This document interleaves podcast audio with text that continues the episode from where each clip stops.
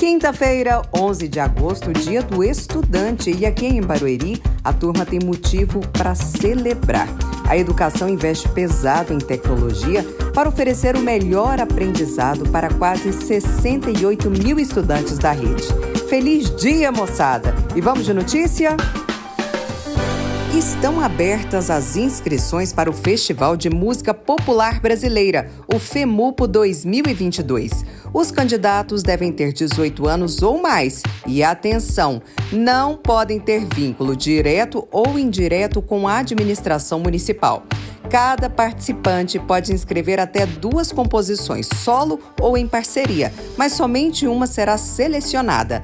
As músicas devem ser inéditas e originais. O prêmio se divide em duas categorias: prata da casa para moradores da cidade e livre para moradores de outros municípios. Premiação em dinheiro, variando de mil até 13 mil reais. Nada mal, não é? Inscrições gratuitas. Se atente ao prazo até o próximo domingo. Link disponível no barueri.sp.gov.br. Por hoje é só e eu espero você amanhã. Tchau, tchau.